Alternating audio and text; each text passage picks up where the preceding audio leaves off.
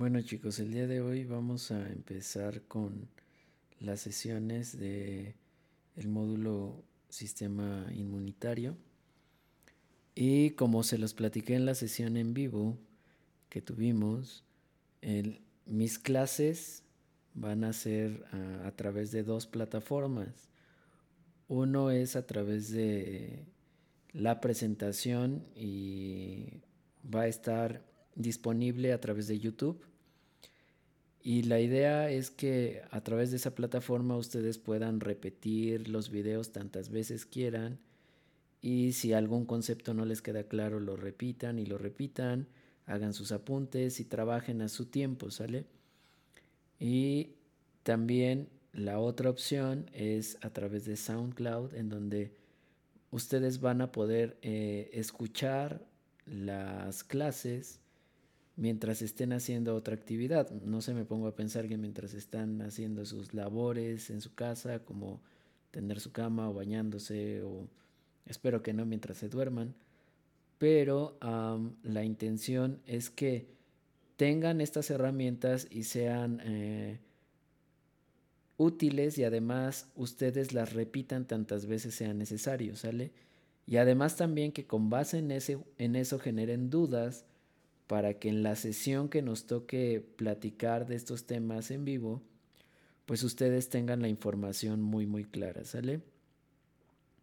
Y bueno, eh, estoy intentando hacer esto de la manera más cómoda para ustedes y, con mayor calidad, entonces eh, lo estoy haciendo en mi, estudio de grabación, entonces eh, el audio lo estoy grabando a través de un micrófono de condensador, entonces hay ciertas ventajas y desventajas con esto porque estos micrófonos tienen la capacidad de capturar muy bien el audio ambiental, pero eso hace que se escuche mucho ruido de fondo también, o que escuchen eh, al de los tamales oaxaqueños o al de la basura pasar.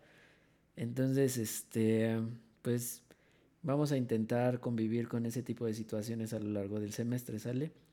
Y bueno, tengo una cabina de audio, pero el problema es que no puedo grabar adentro de ella porque necesito estarme monitorizando y ver que realmente se está grabando lo que estoy haciendo, lo que estoy diciendo. Entonces esto está fuera y por eso no es posible esa situación. Bueno, entonces ya teniendo esto en cuenta y obviamente quiero que hagan sus comentarios en la clase en vivo y me pregunten cosas o nos pregunten cosas a los profesores. Entonces eh, vamos a empezar. La idea primaria de eh, esta clase es que ustedes conozcan a las células de la respuesta inmune o leucocitos, ¿sale? Pero bueno, aquellos chavos que ya eh, van en tercer semestre y que eh, ya llevaron la clase de sistema hemático, pues ya saben de lo que estoy hablando. Y los chavos de nuevo ingreso, pues les puede resultar un poco ah, complejo. Entonces la idea es solamente tener los conceptos, ¿sale? Si quieren repasarlo o profundizar en los temas, pues pueden buscarlo en internet o en las distintas herramientas que tiene la facultad, ¿sale? Entonces, bueno, la hematopoiesis es el proceso por el cual se forman las células de la sangre, ¿sale? Y esto ocurre durante el desarrollo embrional y a lo largo de la edad adulta. Entonces, como la gran mayoría de células de la respuesta inmune pues forman parte del sistema circulatorio del sistema hemático, pues se contemplan dentro de este proceso, sale de la hematopoiesis. Y entonces la función principal de la hematopoiesis es la generación de eritrocitos o eritropoiesis, la formación de leucocitos o leucopoiesis y la formación de plaquetas. ¿sale? Em, entonces, no nos vamos o no vamos a profundizar en estos procesos de hematopoiesis. Vamos a llegar a la conclusión. La conclusión de la hematopoiesis es la formación de una célula troncal hematopoyética, ¿sale? Entonces, aprovechando estas herramientas que nos da eh, Office 365, pues le tachamos aquí porque aquí porque es célula troncal hematopoyética, ¿sale? Entonces, esta célula tiene la capacidad de autorrenovarse y también de diferenciarse a otros tipos celulares. Entonces, en este caso, en las células de la respuesta inmunológica, lo vamos a dividir en dos grandes ramas. Las células linfoides que van a provenir a partir de un progenitor linfoide común y, y, las células mieloides, las cuales provienen de un progenitor mieloide común. ¿Sale? Entonces, vámonos de este lado primero. Las células eh, linfoides se pueden dividir en tres grandes ramas, las células B, las células T y las células NK. ¿Sale? Y las células T particularmente se almacenan en un órgano linfoide que se conoce como timo. ¿Ok? Entonces, em, posteriormente o por otro lado, tenemos a las células mieloides que provienen de un progenitor mieloide común. A su vez, este progenitor mieloide nos puede dar lugar a la formación de un progenitor de granulocitos y de macrófagos que a su vez nos va a dar lugar a los neutrófilos, eosinófilos, basófilos, células cebadas o células mast y monocitos, ¿sale? Entonces, también este progenitor mieloide común e inclusive el progenitor linfoide común nos puede dar lugar a la formación de células dendríticas. Entonces, vamos a recapitular esta idea. Entonces, nuestra célula troncal hematopoyética se puede diferenciar en dos tipos, en una célula linfoide o en un progenitor linfoide y en un progenitor mieloide. Entonces, una vez que ya se ha diferenciado este tipo celular, pues podemos tener en el caso del progenitor linfoide tres tipos distintos de células. Las células B, las células T que están en el timo y las células NK.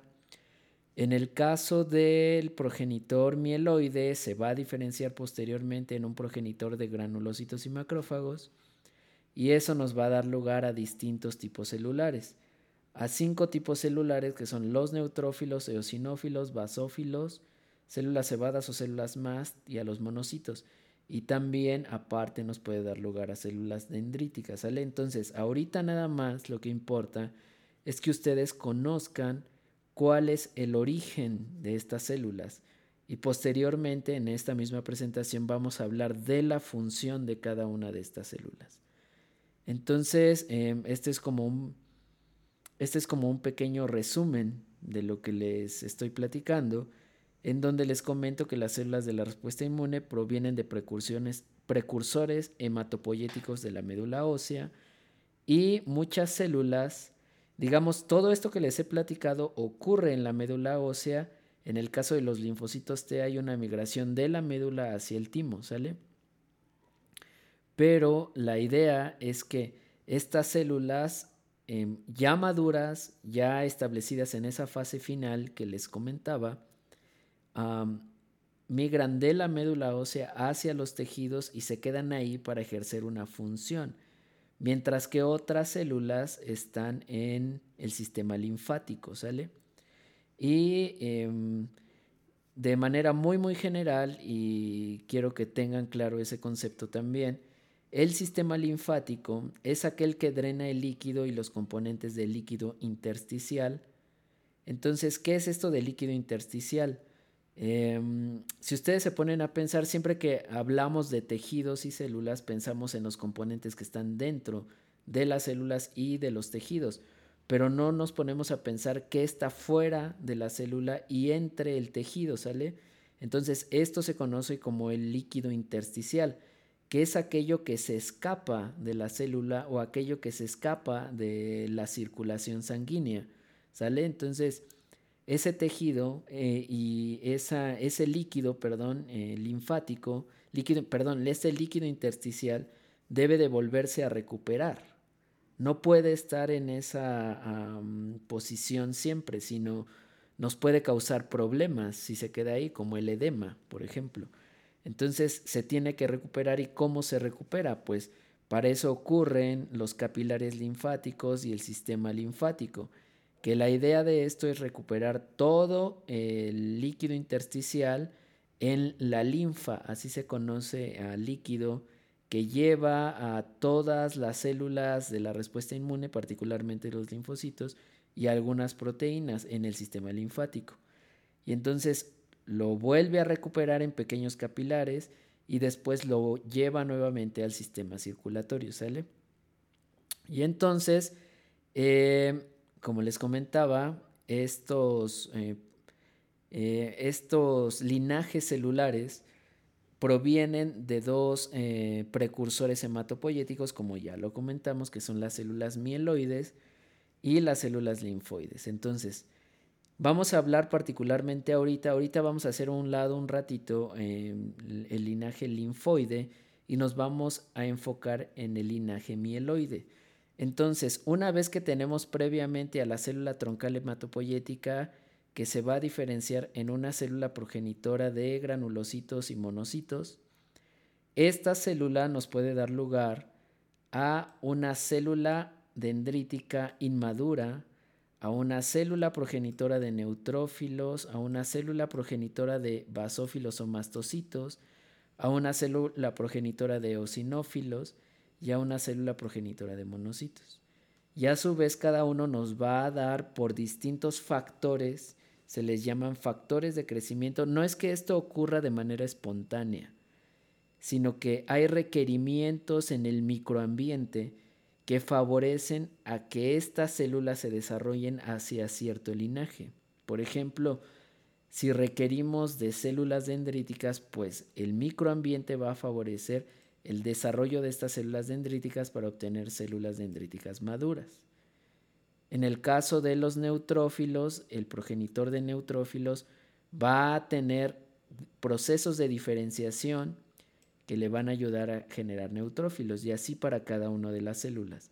Hay un caso muy particular y muy interesante en donde los monocitos salen a la circulación como una célula ya diferenciada, pero va a migrar al tejido y ahí es donde se va a diferenciar en un macrófago, ¿sale?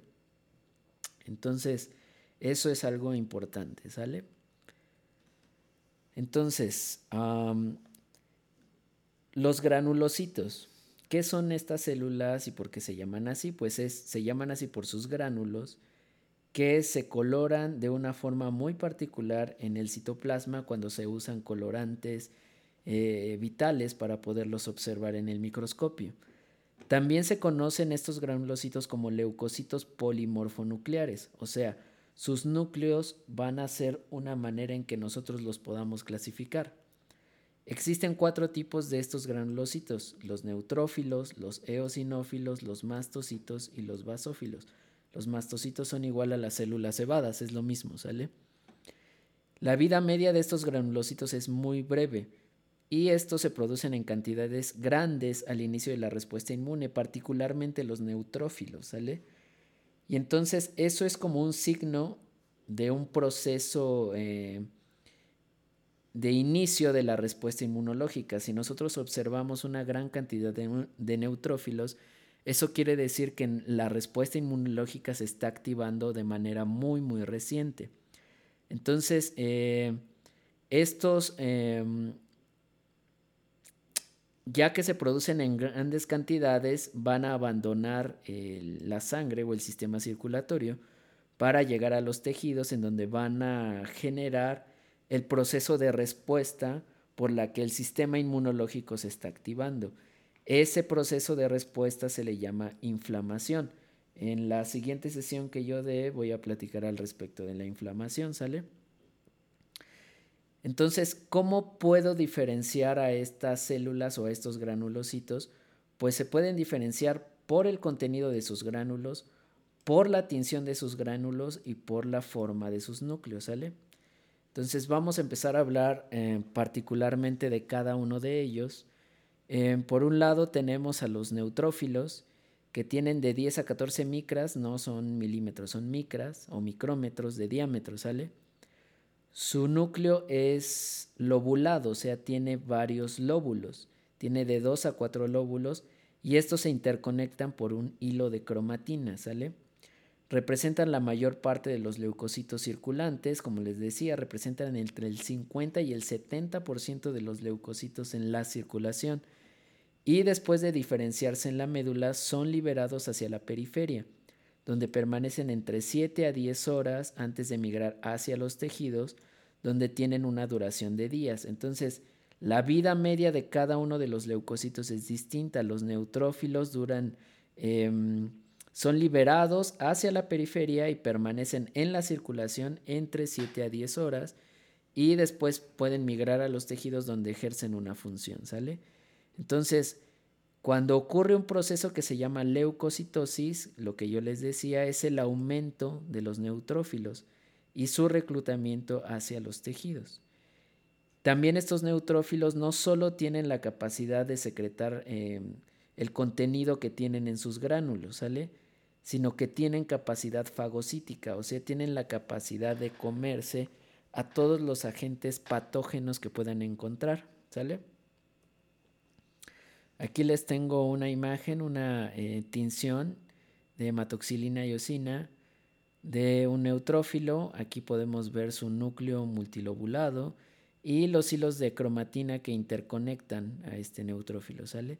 Esto es una micrografía, microscopía de em, transmisión. Y entonces eh, microscopía electrónica en donde se puede observar muy claramente en amarillo esta tinción se hace ya digamos posteriormente no es que así se vea, sino que por medio de programas eh, computacionales se puede colorear, ¿sale? Entonces la idea es que aquí el, neutrófilo está en amarillo y aquí hay una bacteria, la cual el neutrófilo la está fagocitando, ¿sale? Entonces, eh, como les decía, el núcleo de los neutrófilos está multilobulado. Este es un esquema, es una figura esquemática, la que está a la derecha. Y entonces aquí se ve que hay tres lóbulos de este neutrófilo, uno, dos, tres de su núcleo. Tiene gránulos y tiene eh, estas especies de extensiones, ¿sale? Que se llaman pseudópodos, que ayudan al proceso de fagocitosis para envolver al patógeno que reconozca como extraño el neutrófilo, ¿sale? Por otro lado tenemos a los basófilos. Los basófilos son granulocitos no fagocíticos, únicamente van a secretar el contenido de sus gránulos y estos representan menos del 1% de los leucocitos en la circulación y sus gránulos tienen muchas proteínas basófilas. En respuesta a la unión anticuerpos, liberan el contenido de sus gránulos, o sea, em, este ya es un concepto un poco em, más avanzado, pero estos basófilos deben de tener algo en su superficie, y ya lo vamos a platicar en su momento, que hace que sean útiles para los anticuerpos, ¿sale? Entonces, una vez que ese anticuerpo se une al, al basófilo, va a liberar el contenido de sus gránulos. Estos gránulos pueden tener histamina. Esta histamina lo que hace es aumentar la permeabilidad y la actividad de los músculos, por ejemplo, y eso favorece la contracción de los vasos sanguíneos. Entonces aumenta el flujo de la sangre, el liberar el contenido de estos basófilos, ¿sale? Y no solo pueden secretar histamina, por ejemplo, también pueden secretar unas moléculas que se conocen como citocinas y que vamos a discutir eh, a continuación en esta misma presentación, ¿sale? En las etapas finales del desarrollo, al, final, al finalizar la formación de sus gránulos, tienen pocos organelos asociados con la síntesis y empaquetamiento de proteínas secretoras. Entonces, esto nos hace pensar que estos basófilos son células funcionales solamente en un periodo muy breve de tiempo. No se requiere que tengan una vida media muy larga. También tienen un retículo endoplásmico escaso o ausente, pues no están produciendo proteínas, ¿sale? Sino que ya produjeron lo que necesitaban y salen a la superficie, ¿sale? O salen a la circulación. También tienen un Golgi reducido y su citoplasma es rico en gránulos y glicógeno. Em, en fin, y tienen varias características que ahí las hacen ¿sale? Entonces esta es una, mm, esta es una tinción nuevamente por hematoxilina y osina de un basófilo y lo podemos ver en un microscopio sencillo, microscopio óptico. Esta ya es una eh, microscopía electrónica de barrido, Sí, es de barrido, perdón. Había dicho transmisión la, en el pasado, pero no, esto es de barrido. Entonces em, se puede ver cómo tienen también estas extensiones que le ayudan a poderse movilizar a través de los tejidos y em, tienen la capacidad de secretar sus gránulos y el contenido de sus gránulos. Acuérdense que estos no son fagocíticos, ¿sale? Otra célula importante em, o otra, otro granulocito son los mastocitos o células cebadas, ¿sale? Estas células se liberan a la circulación a partir de la médula como células indiferenciadas y estas maduran en la sangre. Se pueden encontrar en varios tejidos como la piel, como en el aparato respiratorio, en el aparato urogenital y en el aparato digestivo. Sus gránulos son muy grandes y contienen histamina, ¿sale? Entonces es bien, bien claro. De hecho es poco probable que uno observe a un mastocito en circulación es muy, muy, muy improbable, pero a veces se puede encontrar dentro de los tejidos, ¿sale? Entonces aquí lo podemos observar y vean cómo tiene un montón de contenido de gránulos y un núcleo muy, muy pequeño, ¿sale? Y finalmente, dentro de estos granulocitos tenemos a los eosinófilos, los cuales son células fagocíticas móviles que pueden migrar desde la sangre hasta los tejidos. Son más similares a los neutrófilos, ¿sale? También tienen un papel menor en la respuesta a infecciones parasitarias, pero son principales en respuestas a helmintos. O sea, si una persona tiene una infección por un gusano, entonces como Tenia solium, por ejemplo, em, hay un incremento en la producción de eosinófilos, ¿sale? Y representan entre el 1 y el 3% de los leucocitos en la circulación también pueden secretar citocina, su núcleo solo tiene dos lóbulos y se tiñe más fuerte que los neutrófilos, esa es una manera de diferenciarlo. Y además sus gránulos son más grandes que las de los neutrófilos. Entonces una de sus diferencias pues es la abundancia, los neutrófilos son más abundantes, pero los eosinófilos tienen su núcleo con dos lóbulos y sus gránulos son más grandes. Entonces Aquí les muestro un eosinófilo en una tinción hematoxilina y eosina. Alrededor hay un montón de eritrocitos. Entonces alcancen a ver cómo está dividido en dos lóbulos el núcleo, ¿sale? Y en el esquema pues se, ve más claro. Y el contenido de sus gránulos pues es muy muy definido, ¿sale? Entonces em, hasta ahí dejamos esa parte de los granulocitos. Entonces son cuatro tipos. Y bueno, vamos a continuar hablando de las células mieloides. Todavía no vamos a hablar de las células linfoides. Entonces, vamos a hablar de estas células mieloides, particularmente de los monocitos. Son leucocitos eh, que representan entre el 5 y el 10% de los leucocitos totales. Tienen entre 15 y 22 micras de diámetro. Son un grupo em, de células que migran hacia los tejidos. Y entonces, em, estos monocitos, como ya les había comentado, son células maduras. Ya son células maduras que están en la circulación y que pueden llegar a tener una función. Pero una vez que este monocito deja la circulación y entra al, al mm, tejido, se le va a conocer como macrófago, ¿sale? Entonces tiene una mayor capacidad fagocítica, ¿sale?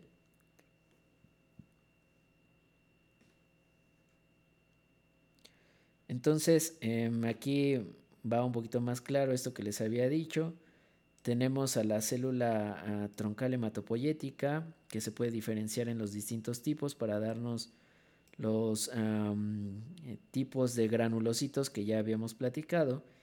Pero por otro lado tenemos a esta célula que puede nos, nos puede dar lugar ya a un monocito que está en la circulación y que ya es una célula madura y que tiene una función. Inclusive los monocitos pueden llegar a fagocitar, ¿sale? Sin embargo, ya cuando entra al tejido, este monocito se puede diferenciar en macrófago y también hay autores que sugieren que estos monocitos nos pueden dar lugar a células dendríticas, ¿sale? O sea, podemos tener que la célula troncal hematopoyética se diferencie en célula mieloide o en mieloblasto y posteriormente directamente nos dé lugar a una célula mieloide, a una célula dendrítica mieloide, o se puede obtener también esa célula dendrítica mieloide a través de los monocitos, Pero el paso que sí deben de tener ustedes muy, muy, muy claro es aquel en el que el um, monocito da lugar al macrófago una vez que entra o ha migrado a un tejido, ¿sale? Entonces esta es una em, tinción otra vez hematoxilina y eosina y podemos ver al monocito que tiene un núcleo muy muy grande. Este núcleo no está lobulado, si se dan cuenta es una sola pieza. Y entonces también tienen esta, estas extensiones muy pequeñas que pueden ayudar a fagocitar. Dentro tienen al fagosoma que va a ayudar a degradar aquello que el eh, monocito haya capturado en la circulación, ¿sale? Entonces, otra opción es que volteo mucho porque estoy viendo que se esté grabando lo que estoy diciendo. Entonces, bueno, los monocitos una vez que entraron al tejido y se diferenciaron en macrófagos, pues, ¿qué son estas células llamadas macrófagos? Pues son aquellas que residen en casi todos los tejidos y son la forma madura de los monocitos, que son las células que están en la circulación, como ya lo habíamos dicho. Entonces, los macrófagos son células de vida prolongada, a diferencia de sus mm, amigos, los neutrófilos y las demás células que ya hemos platicado, los granulocitos, los macrófagos tienen una vida media prolongada, ¿sale? Inclusive pueden persistir muchísimos años en los tejidos, ¿sale? Por ejemplo, las personas que tienen infecciones por tuberculosis, se llegan a evitar que se disperse esta infección por la formación de un proceso que se llama granuloma. Ese granuloma es, no es nada más que la envoltura muy amplia por células de la respuesta inmune, principalmente macrófagos. Y hay macrófagos que pueden durar muchísimos años. Por ejemplo, en algún momento leí un artículo en donde eh, explicaban o hacían un análisis de unas momias en Egipto y encontraron ahí em, granulomas, formación de granulomas en esas momias, en los pulmones de esas momias.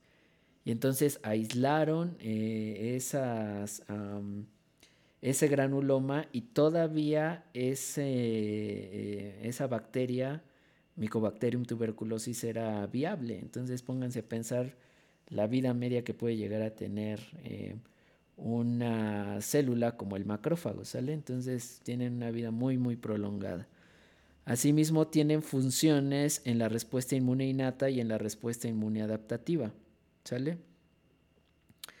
En la respuesta inmune innata pueden ah, matar a los agentes patógenos extraños a través de este proceso que se conoce como fagocitosis y en la respuesta inmune adaptativa pueden presentar fracciones de los agentes patógenos de manera específica a los linfocitos T.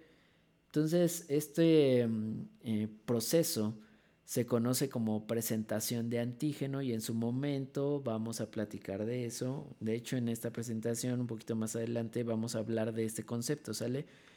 Entonces, lo que yo quiero es que les quede muy, muy claro que hay dos funciones de los macrófagos. Participan en la respuesta inmune innata cuando matan a los agentes patógenos extraños o eliminan a estos agentes patógenos extraños y por otro lado, la respuesta inmune adaptativa, donde em, cortan, digamos, cachitos muy, muy, muy pequeños de em, los agentes extraños y esos cachitos muy, muy, muy pequeños por un proceso eh, complejo le enseñan esos pedacitos a los linfocitos de la respuesta inmune adaptativa, ¿sale? Eso se llama presentación de antígeno. Asimismo, los macrófagos pueden inducir la inflamación para que la respuesta inmune sea exitosa y eficiente. Secretan moléculas señalizadoras específicas que condicionan un microambiente adecuado. Entonces, no solamente fagocitan, no solamente presentan antígenos, sino también ponen las condiciones adecuadas para que la inflamación o la respuesta inmunológica se monte de la manera adecuada. Asimismo, una vez que ya se produjo la inflamación y que ya se eliminó al agente patógeno, ocurren procesos de reparación de tejidos y estos macrófagos pueden llegar a inducir estos procesos de reparación de los tejidos que se conocen como antiinflamación.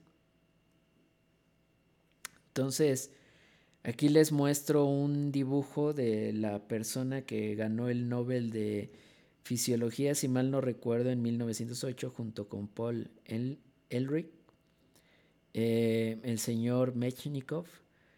Él descubrió a los macrófagos y descubrió la manera en que funcionaban, ¿sale? O sea, pónganse a pensar que hace ya más de 100 años que se conocen todas estas funcionalidades o bueno, algunas de estas funcionalidades de los macrófagos. Entonces, aquí podemos ver a varios macrófagos envolviendo a un patógeno, ¿sale? Y por otro lado, aquí tenemos nuevamente una eh, micrografía electrónica de barrido en donde en rojo se tiñó o bueno, se pintó posteriormente al macrófago y se ve cómo está fagocitando al eh, Mycobacterium tuberculosis, que es el causante de la tuberculosis.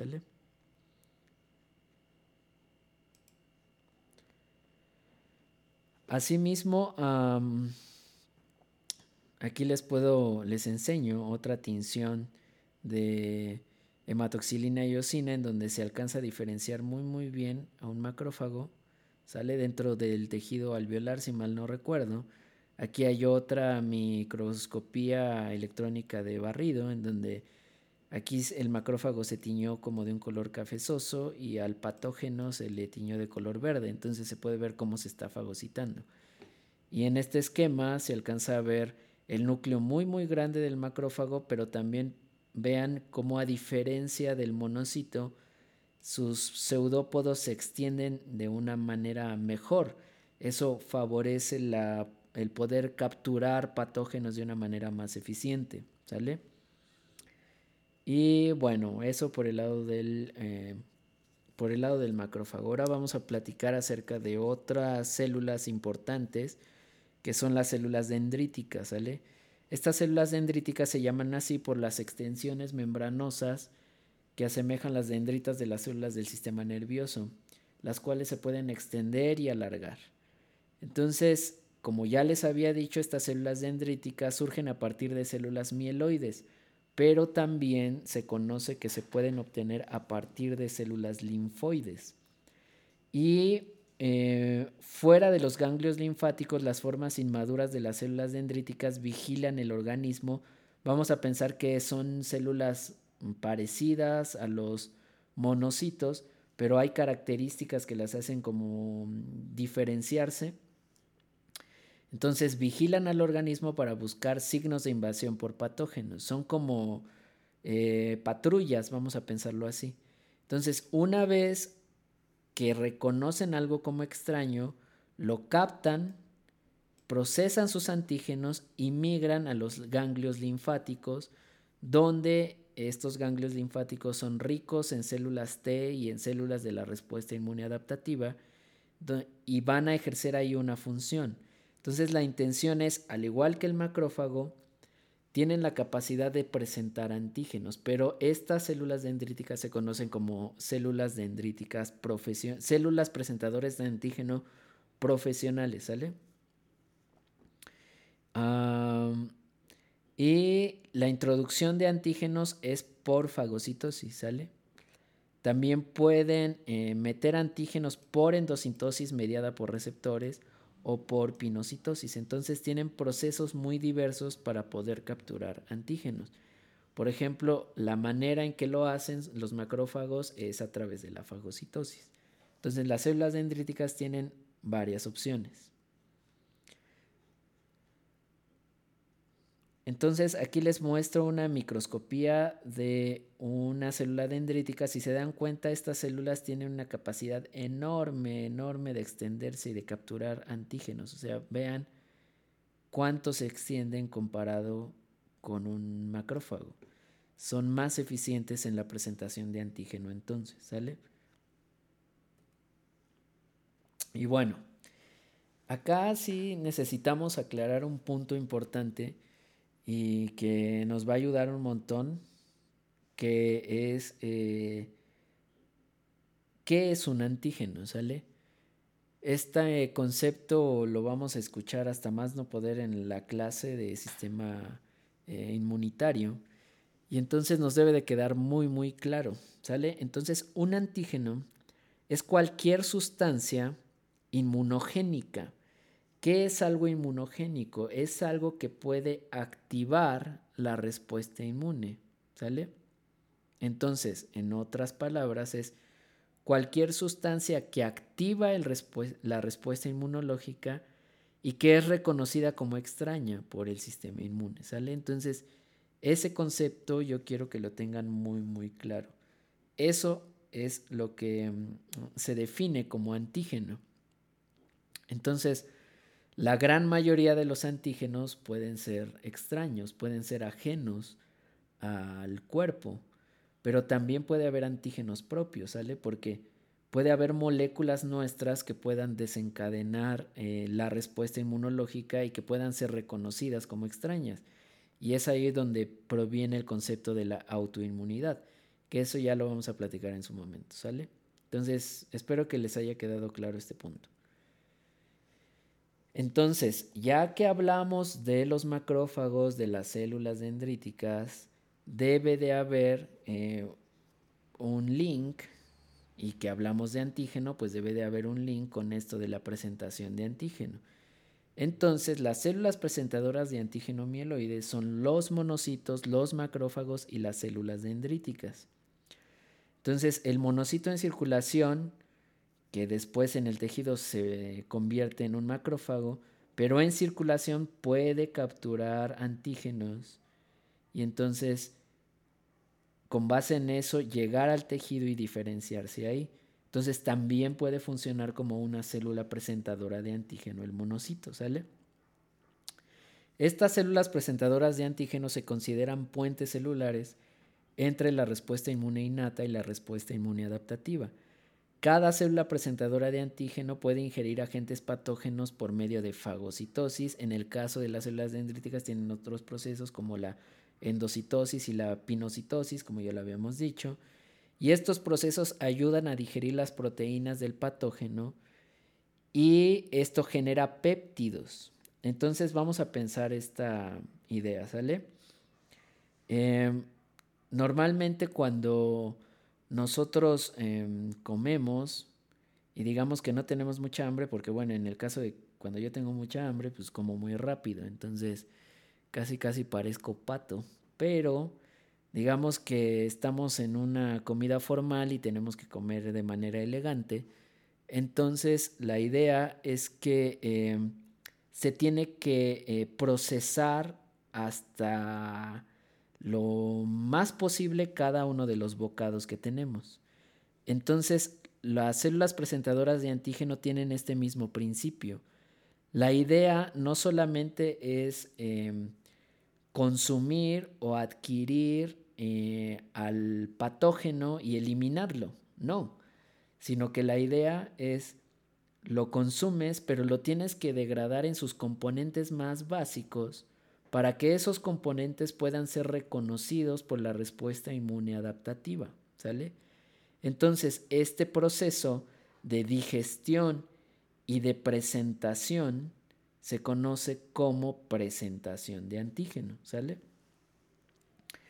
Y esa presentación debe de hacerse en la superficie. Entonces vamos a imaginar que ya ah, existe un patógeno, el que ustedes quieran, lo reconocemos como algo extraño a través de las células presentadoras de antígenos, sea monocito, macrófago célula dendrítica.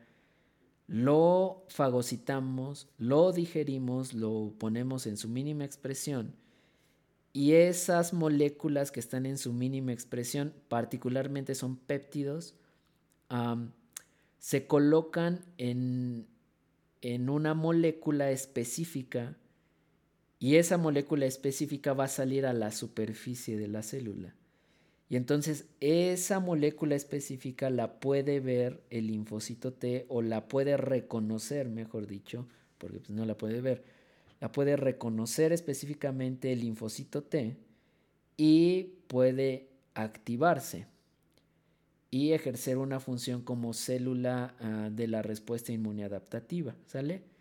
Entonces, los macrófagos eh, y los neutrófilos eliminan células eliminan, perdón, eliminan patógenos. Por otro lado, las células dendríticas y también los macrófagos tienen la capacidad de presentar antígenos, ¿sale? Y bueno, aquí les muestro una caricatura muy, muy sencilla de qué es este proceso de presentación de antígenos, ¿sale? Entonces, tenemos a la célula presentadora de antígenos, sea un macrófago, sea una célula dendrítica, y le va a presentar al antígeno a un linfocito T y lo va a hacer a través de una molécula que en este caso se representa por la mano de la célula presentadora de antígeno y en su momento vamos a platicar de eso. Entonces, esto ya es un esquema no tan cómico en donde el antígeno es capturado por la célula presentadora de antígeno específica, que está en color amarillo, se procesa y se presenta a través de una molécula al linfocito T. ¿Sale? Ahorita no nos vamos a meter con conceptos especiales, todavía no. Y bueno, otra de las células importantes son los linfocitos. Pero acá ya estamos hablando, ya dejamos a un lado todas las células del linaje mieloide. Ahora vamos a hablar de las células del linaje linfoide, ¿sale? Entonces acá tenemos a los linfocitos, que son las células principales de la respuesta inmuneadaptativa.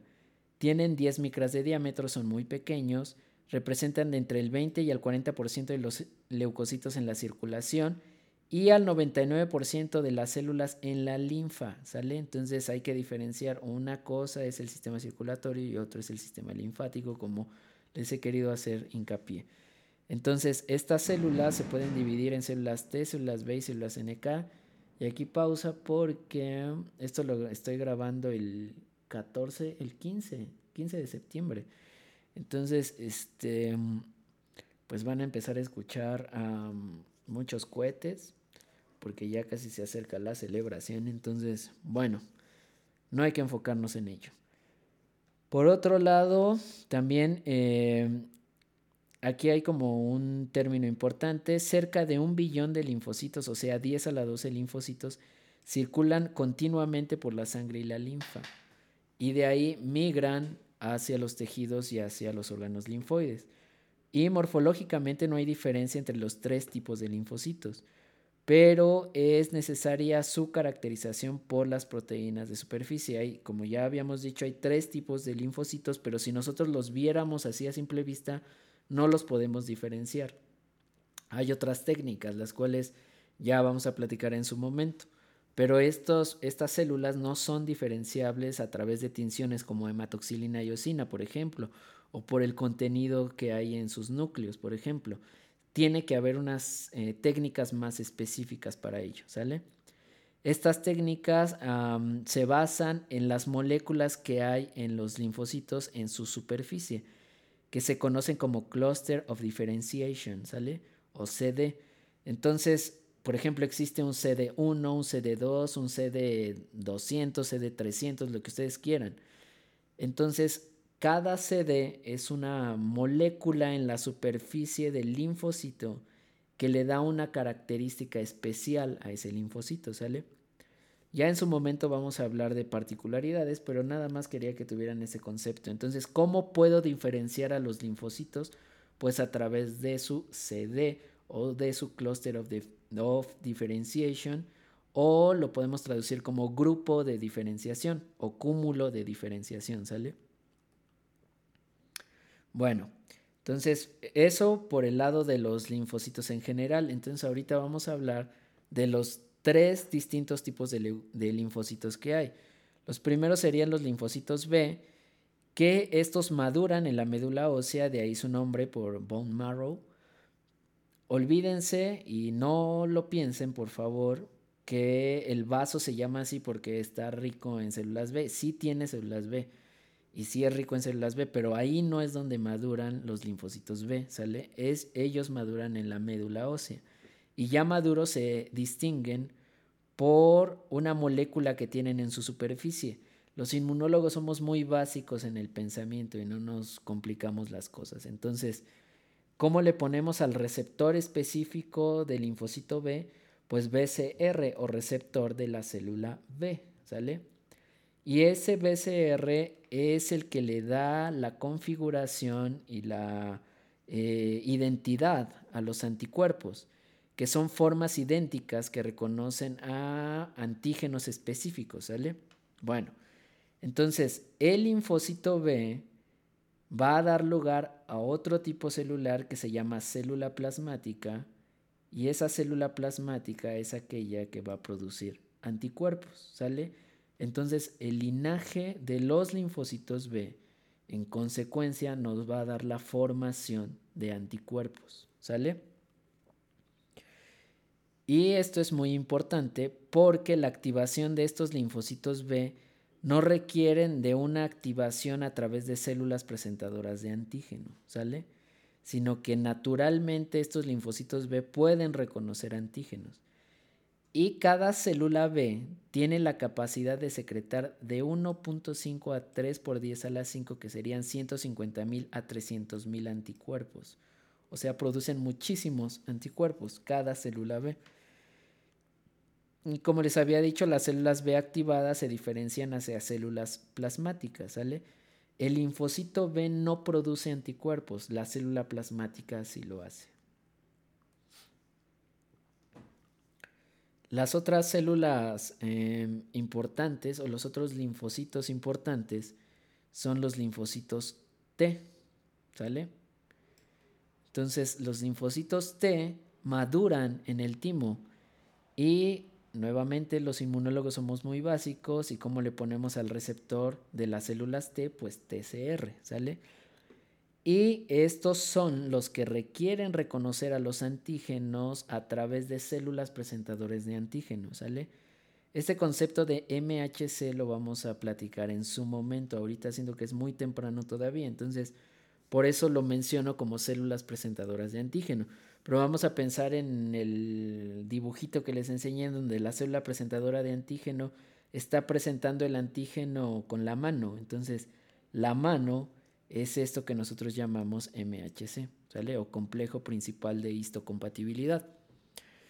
Entonces, eh, normalmente existe una proporción de 2 a 1 linfocitos T cooperadores con linfocitos T citotóxicos en la circulación. Entonces, Aquí algo importante o un concepto importante, los linfocitos T se dividen en dos tipos, los linfocitos T citotóxicos o los linfocitos T cooperadores. Su nombre dice, les digo que somos muy básicos los inmunólogos, entonces que sea cooperador pues es que ayuda, que sea citotóxico es que mata, ¿sale? Entonces, el linfocito T se activa cuando reconoce su antígeno en el contexto MHC o en la célula presentadora de antígeno específica, lo que va a ayudarle a eh, producir más linfocitos iguales a, e, a él y que hagan una función, ¿sale? Entonces, la célula CD8, así se conoce, acuérdense del concepto cluster of differentiation, entonces Aquellas que tienen el cluster of differentiation número 8 se conocen como linfocitos T. Y estas células eliminan células infectadas con patógenos. Mientras que aquellas que son, déjenme ver si acá adelante lo tenemos, sí. Sí, aquí adelante lo tenemos. Eh, las células CD4, el cluster of differentiation número 4, Em, son aquellas que se conocen como linfocitos cooperadores. Entonces, la CD8 van a matar, mientras la CD4 van a ayudar a secretar eh, proteínas, particularmente que van a ayudar a generar un microambiente favorable para poder eliminar al patógeno, ¿sale?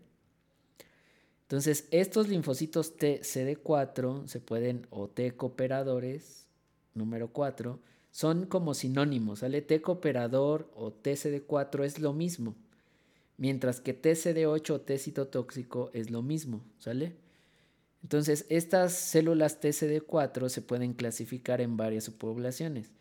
Las células TH1 que favorecen una respuesta inflamatoria, las células TH2 que favorecen una respuesta antiinflamatoria, las células TH17 que favorecen una respuesta inflamatoria temprana, o las células T reguladoras que modulan la respuesta inmune fisiológica y patológica. En su momento vamos a hablar de esto, ¿sale? Ahorita nada más quiero que entiendan el concepto. Y finalmente, em, en esta parte de eh, células linfoides, tenemos a las células asesinas naturales o células NK, las cuales no expresan receptores para antígenos. Por lo tanto, se consideran parte de la respuesta inmune innata. Estas células se consideran como kamikazes. No tienen todos estos protocolos de em, reconocer a un antígeno o de a través de este proceso de reconocimiento de antígenos secretar citocinas o matar a la célula, sino que estas ya van prendidas o preprendidas y van y matan a lo que tengan que matar, ¿sale? Estas células representan entre el 5 y el 10% de los linfocitos periféricos. Las células NK reconocen la ausencia del MHC de clase 1. Bueno, estos ya son conceptos más eh, particulares que ahorita no vamos a platicar, ¿sale? Bueno, entonces eso nos tiene que quedar claro, que las células NK son linfocitos de la respuesta inmune innata que no tienen receptores para antígeno o para el MHC o para eh, la presentación de antígenos, sino que basalmente estas células matan lo que tengan que matar. Entonces aquí les presento estas imágenes. Em, esto eh, es una tinción hematoxilina eosina de un linfocito. Y se dan cuenta, no hay manera de diferenciar entre un linfocito T cooperador o un T citotóxico, ¿sale? Por ejemplo, aquí es una eh, microscopía de barrido de un linfocito eh, B, pero pues tampoco habría una manera de diferenciar esto de esto, ¿sale? Entonces nos tenemos que ir a cosas más particulares o a metodologías más particulares que nos ayuden a entender estos conceptos. Y lo que les decía, una célula B madura se transforma en una célula plasmática, ¿sale? Pero pues, son muy, muy similares estas a estas, ¿sale? O a estas. Y las células NK, pues también son muy, muy similares. Entonces, los linfocitos se tienen que diferenciar a través de otros procesos como la citometría de flujo, que en su momento vamos a platicar de eso, ¿sale? Entonces aquí va un resumen de muy muy sencillo de esto de la ontogenia de las células eh, linfoides. Entonces tenemos al progenitor linfoide común, el cual nos va a dar lugar a las células NK, células B, células T y también nos puede dar lugar a células dendríticas, acuérdense. Entonces, este, estas células T se diferencian en dos grandes tipos, las T cooperadoras, que son CD4, o las T citotóxicas, que son CD8. Y las T cooperadoras se dividen en células TH1 inflamatorias, T reguladoras, TH17 de inflamación temprana o TH2 células antiinflamatorias. ¿Sale? Entonces, estos son los clústeres de diferenciación o los cúmulos de diferenciación que hay para cada uno de los linfocitos. Aquí nada más les dejo esta tabla que en su momento cuando platiquemos acerca de la maduración ya de las células y de la respuesta inmune adaptativa, pues vamos a ver, pero si se dan cuenta hay un montonal, ¿sale? Entonces, la combinación de estos cúmulos de diferenciación o CDs nos van a ayudar a clasificar a los eh, linfocitos como les dije en la diapositiva pasada. Y bueno, esto lo voy a intentar hacer muy muy breve porque ya casi voy a cumplir una hora hablando, entonces necesitamos que esto fluya. Entonces vamos a hacerlo muy muy rápido. Entonces, pero entendible. ¿Qué son las citocinas? Pues las citocinas son moléculas que comunican a las células de la respuesta inmune. Vamos a pensar en ese concepto de hormonas o de neurotransmisores. No es que tengan una función como... Tienen una función específica, pero esta función se basa en la comunicación para las células de la respuesta inmune, ¿sale? Son eh, moléculas muy, muy pequeñas Em, particularmente son proteínas, que tienen cerca de 25 kilodaltones de tamaño, entonces son muy muy pequeñas. La gran mayoría existen en una forma soluble, aunque también existen ancladas a la membrana de la célula. Entonces están en la circulación o están en los tejidos, ¿sale? sus funciones son varias. Una de ellas es la interacción de la citosina con su receptor. Acuérdense que estos son citocinas con C, no es con S. No es la base nitrogenada, ¿sale? Del DNA. Entonces, es un concepto diferente, ¿sale? Entonces, eh, ¿cuál es la función de estas citocinas? La interacción de una citocina con su receptor induce cambios en las moléculas de adhesión, lo que permite que la célula se mueva. Entonces, una de las funciones de las citocinas es moverse que genera movilidad en la célula. También pueden inducir señales para aumentar o disminuir una enzima en particular. Por ejemplo, si queremos que se exprese más una enzima, pues podemos inducirlo a través de una citosina. Entonces las citocinas son como mensajeros, vamos a tomarlo así también, ¿sale? Nos ayudan en la comunicación, nos ayudan en la movilidad también. También pueden inducir cambios en genes específicos pueden inducir también señales de muerte celular. Y entonces, una de las clasificaciones más generales que se dio para estas citocinas es pues por su descubrimiento. Entonces, se les llamó interleucinas, esta idea de comunicación inter em, entre células. Entonces, conforme se fueron descubriendo, se les fue dando un número, pero también se empezó a dar cuenta, se empezaron a dar cuenta que no todas tenían funciones similares, Entonces, esa clasificación como que no tiene mucho sentido. También em, otra de las clasificaciones que se hizo es con base en su funcionalidad. Por ejemplo, los interferones ayudan al interferir la replicación de los virus, por ejemplo. O el factor de necrosis tumoral, tumoral o TNF ayuda a la inducción de la muerte celular, por ejemplo. Entonces, estas citocinas tienen varias funciones o, varias acciones. Una es la acción endocrina, en donde una célula produce estas citocinas, que aquí son puntitos negros, que migran a la circulación y que llegan a una célula muy, muy distante, ¿sale? Entonces tienen una acción eh, lejana o una acción endocrina. También tiene una acción parácrina, en donde una célula cercana es receptiva a esta citocina. O también tiene una acción autócrina, en donde se secreta y la misma célula tiene una funcionalidad dependiente de esta citocina, ¿sale? Entonces, ¿cómo se producen estas citocinas y cuál es su función nuevamente? Entonces, se generan con base en un estímulo inductor, por ejemplo, la inflamación. Entonces, se estimula este proceso de producción de citocinas se activan genes específicos que codifican para esta citocina en una célula que produce específicamente la citocina. Se va a secretar a la circulación y una célula o al medio y una célula va a ser receptiva a la señal de esta citocina, lo cual va a activar genes o enzimas o como ya lo dijimos, la muerte de la célula, en fin. Varios procesos, la proliferación, la división celular, o la muerte celular.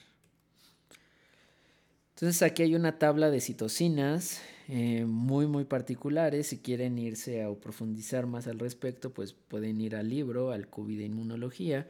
Aquí les pongo este ejemplo, pero vamos a hablar nada más así un, muy brevemente de una y ya ustedes le pueden poner pausa al video y pueden eh, hacer apuntes inclusive o profundizar en el tema. Eh, por ejemplo, la interleucina 1, que es eh, secretada por monocitos, por macrófagos, por células endoteliales y por células epiteliales. cuáles son sus blancos y cuáles son sus efectos. Favorecen la vasculatura, la inflamación, la interleucina 1. También favorecen la fiebre, ¿sale? También inducen la producción de proteínas de fase aguda en el hígado, por ejemplo, ¿sale? Entonces, así es como van a leer ustedes este tipo de tablas y es muy, muy funcional porque ustedes deben de saber cuál es la función de la interleucina 1, por ejemplo, cuál es la función del factor de necrosis tumoral, cuál es la función de la interleucina 6, de la interleucina 12, de los interferones alfa y beta, en fin, de la interleucina 2. Y entonces lo importante acá es que ustedes sepan a dónde deben dirigirse para conocer estas citocinas. Entonces yo ya les puse el ejemplo de la interleucina 1. Ustedes pueden hacer el ejercicio de acercarse y ver cuál es la funcionalidad de las demás interleucinas del TNF, del factor de necrosis tumoral y de otras citocinas, ¿sale? Y existen otras, eh, otras citocinas especializadas en la migración de las células, las cuales se llaman quimiosinas, que favorecen la quimiotaxis, la movilidad de las células. Y estas son todavía más pequeñas, tienen entre 8 y 10 kilodaltones de tamaño. Entonces, eh, existen 40 quimiosinas distintas y 20 receptores de las mismas los cuales se clasifican en cuatro grupos de acuerdo en un residuo que tienen de cisteína. Entonces esto es muy muy eh, sencillo, ¿sale? Entonces una clasificación es aquellas que se conocen como CXC. Estas em, quimiosinas tienen un residuo aminoácido, lo que les mencioné como X, entre dos cisteínas. Entonces, ese residuo aminoácido está a la mitad, está en medio, y entonces se separan estas dos cisteínas por este residuo aminoácido, por eso se conocen como CXC, ¿sale? Hay otras que las dos cisteínas están juntas, entonces son quimiosinas CC nada más. Hay otras que únicamente tienen una cisteína, entonces solamente se conocen como C y hay unas que tienen tres residuos de aminoácido entre las dos cisteínas, entonces se conocen como CX3C, ¿sale? Entonces esa es la clasificación en cuatro grupos muy muy grandes, CXC, CC, C, CX3C.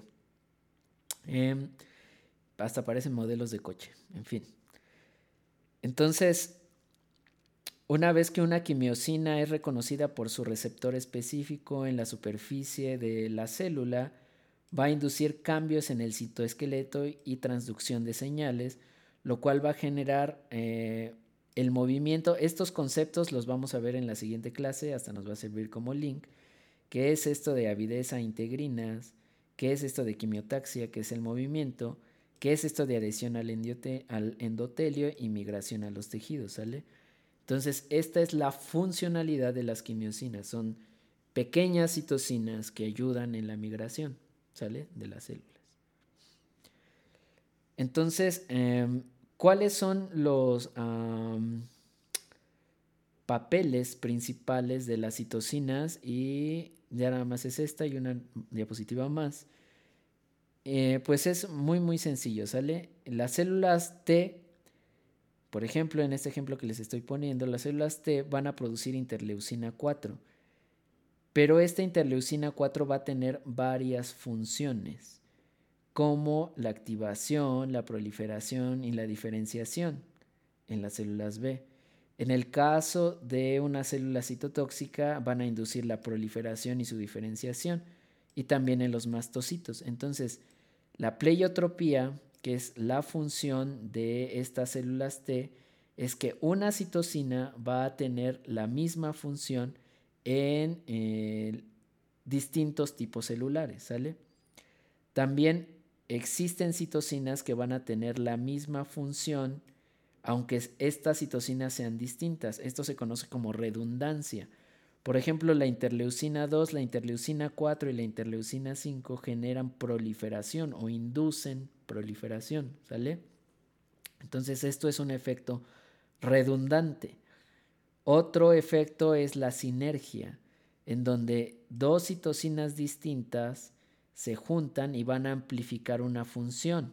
Por ejemplo, en el caso, en este ejemplo que les estoy poniendo, la interleucina 4 y la interleucina 5 juntas inducen el cambio de clase de las inmunoglobulinas hacia la inmunoglobulina E. Esos ejemplos ya los vamos a ver muy, muy particular, de manera muy, muy particular. Y también hay citocinas que tienen funciones antagónicas. Por ejemplo, el interferón gamma va a eh, ser antagónico a la interleucina 4. Van a bloquear la función de estas citocinas. Entonces, estas son funciones que tienen las citocinas producidas en este caso por células T. Otra de estas funciones es eh, la inducción de cascadas. Por ejemplo, una célula T produce interferón gamma que va a inducir al macrófago para que éste produzca interleucina 12 y esta interleucina 12 va a hacer que otras células T produzcan más interferón TNF interleucina 2. Entonces sí se dan cuenta que no es que exista un proceso como lineal o una sola función de las citocinas o que sean producidas solo por un tipo celular, sino que es una red muy compleja, ¿sale? Entonces, Ahorita ustedes ya deben de tener claro el concepto de qué es una citocina, qué es una quimiosina, en qué son funcionales, cómo actúan. Y pues bueno, esa era la intención de esta parte de la charla, ¿sale? Entonces, entonces con base en eso, este, aquí pongo un ejemplo muy muy claro y con esto ya termino. Los macrófagos, por ejemplo, pueden secretar muchos tipos de citocinas, ¿sale? y cada una va a tener una función específica. Por ejemplo, la interleucina 1 beta activa el endotelio vascular, activa linfocitos, destruye tejidos locales, aumenta el, el acceso de células efectoras y en consecuencia va a inducir fiebre. Por ejemplo, otra citocina, el TNF, activa el endotelio, aumenta la permeabilidad vascular, entre otras cosas, e induce fiebre. Entonces, estas se consideran como citocinas inflamatorias, ¿sale? Otro ejemplo, la interleucina 6, que es producida por los macrófagos, activa linfocitos, aumenta la producción de anticuerpos e induce fiebre, ¿sale?